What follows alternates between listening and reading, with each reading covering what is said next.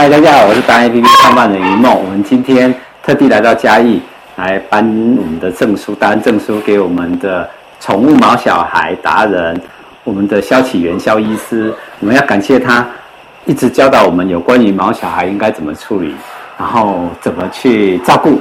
甚至怎么宠爱，对不对哈？宠爱毛小孩，所以我们今天特别颁这个证书来给他，谢谢他。然后我们也想请教一下说，肖医师，如果说接下来往后你会希望怎么怎么去带动我们去照顾毛小孩的问题？